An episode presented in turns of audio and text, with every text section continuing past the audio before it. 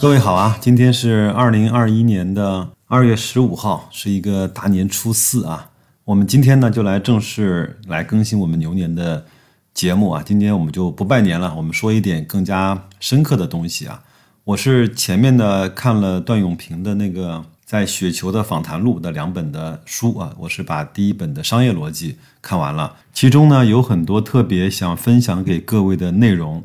我也慢慢的把它整理了出来。那我也不知道我这个系列能够做几期，那我就边看边整理边分享，好吧？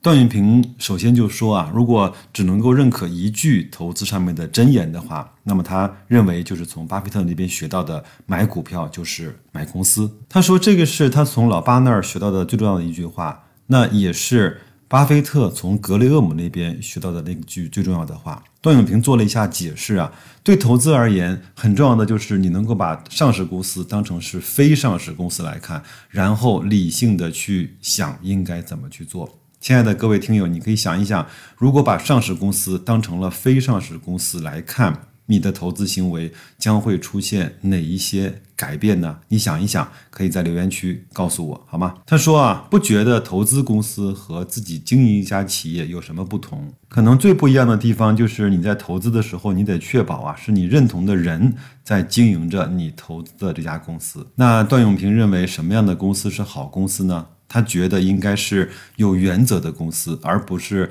单纯以利润为导向的公司。是那些知道要做对的事情，或者是说知道什么样的事情不该做的公司，然后才去追求高效率，把事情做对的公司。把事情做对呢，这个过程是一个学习的过程，谁都会犯错误，好公司也不例外。但是可能啊，有一些错误是致命的，如果有人把它叫做失败的话。他说：“为什么我喜欢苹果啊？苹果是很难见到的长期聚焦在做对的事情的企业。很多人投资习惯的去看有没有把事情做对这一点，从而呢就会很容易掉期掉进短期的表现当中。即便是那些伟大的企业在做对的事情的过程中，也可能会犯错，因为把事情做对往往是需要一个过程的。”所谓长期投资，从某种程度上是要相信坚持做对的事情的有能力的公司，最后呢一定能够把事情做对。在这儿呢，我再说一下格力。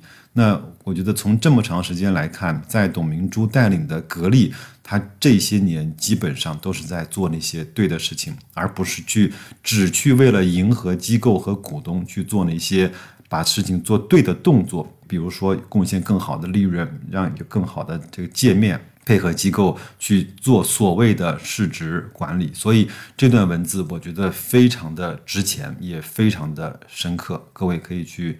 多想一想，多听几遍，好吗？段永平还说呢，伟大公司的一个标志呢，就是有利润之上的追求。这个呢，白老师在以前的节目中也提到过。那什么是利润之上的追求呢？它指的是把消费者的需求放在公司的短期利益前面。好的商业模式加好的企业文化，一般来说啊，这就是好公司的特征。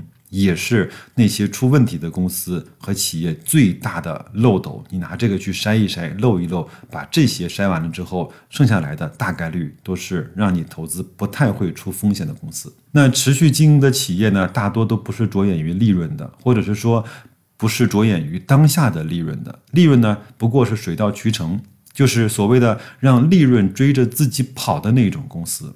中国有句话叫“君子之爱财，取之有道”。如果没有“取之有道”这个句话的约束啊，那么利润导向很容易变成不择手段。其实我们在国内这个问题，在很多的上市公司里面，其实是非常的严重的。好的企业家和好的企业呢，都是理想主义和现实主义的结合。没有理想主义的企业做不大，不理解现实主义的企业走不远。在投资中呢，有一句话叫“失血长坡”，对吧？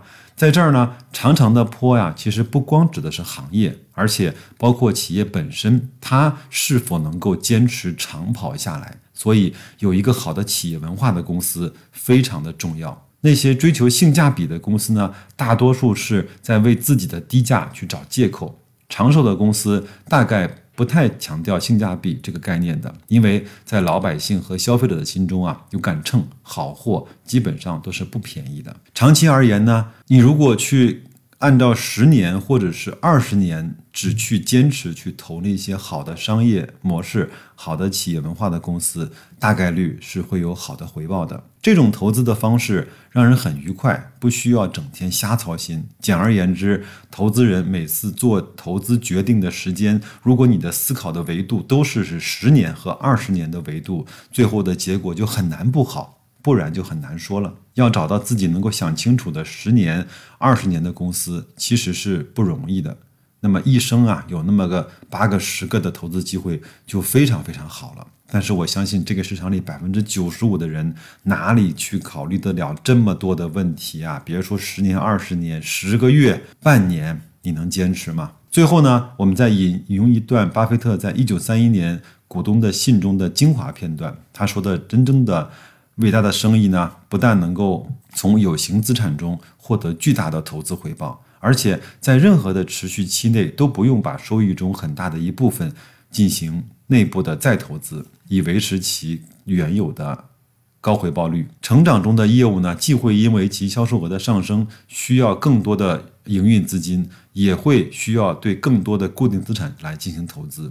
一个公司为了满足它的成长，对资本的需求是否有大幅的增长，正好证明了它是否能够成为一项满意的投资。拥有一项不需要大量的资金投入就能够带来滚滚财源的业务，真是太棒了。您如果不信的话，你可以去问一下微软或者是谷歌。从利润产出的大小，我们不。我们仅仅可以衡量一个公司是否优秀，而不能够判断它是否卓越。高投入和高产出是大多数公司所面临的情况。例如，就是巴菲特他们对很多公共事业的这种公司的投资都是如此的。未来十年，我们会从这些业务中获得不小的回报。但是呢，也需要对大量的资本的再投资才能够做到这一点。所以呢，这个是一个排在第二位好的投资。最差的公司呢，就是那些发展很快，并且需要大量的资本投入来维持其发展，但是利润却少得可怜，甚至根本赚不到钱的公司。其实，白老师个人认为，像芯片、像 LED，甚至像医药，都有点类似的这种意味啊。一个好的公司呢，要有好的企业文化来去作为支撑。那么，有一个听友也在后台跟我讨论过一个好的企业文化对一个公司的影响。那么，段永平认为什么是好的企业文化呢？他说，商业模式这个东西啊，很简单，讲的就是公司赚钱的模式。企业文化呢，就是企业里这帮人的使命、愿景和核心的价值观。这些东西没有一个好的企业文化，就很难维持一个企业长远的发展。但是有好的企业文化，也未必就能够一定能够维持得住，因为可能会有战略错误而导致企业完蛋。尤其是那些中小企业啊，段永平说，企业文化可以看作是护城河的一部分。他说，换 CEO 啊，对任何公司当然都是有影响的。董明珠不在了，格力会怎么样？很难讲。但是呢，他说，有好的企业文化、企业文化强大的公司，往往能够选出好的 CEO，从而能够让公司好好的走下去。我们前面说了，段永平认为，好的企业文化就四个字：正直和诚信。好的商业模式是包括企业文化在里面的，这一点非常非常的难复制，很难想象一个没有能力和没有企业文化的公司能够建立出一个好的生意模式。因为这些内容我认为都太经典，都太重要了，所以我就刻意的控制了这个系列节目的长度。只把那些我认为最重要的、可以值得大家反复去收听、反复去思考、反复去实践的这个东西，把它精华的浓缩般的提供给大家，好吧？各位去想一想，有问题可以在我们的后台或者是在我的微信上跟白老师来讨论。那就这样，祝各位在新的一周继续假期愉快，投资顺利，再见。走于人心若冬季的世界，却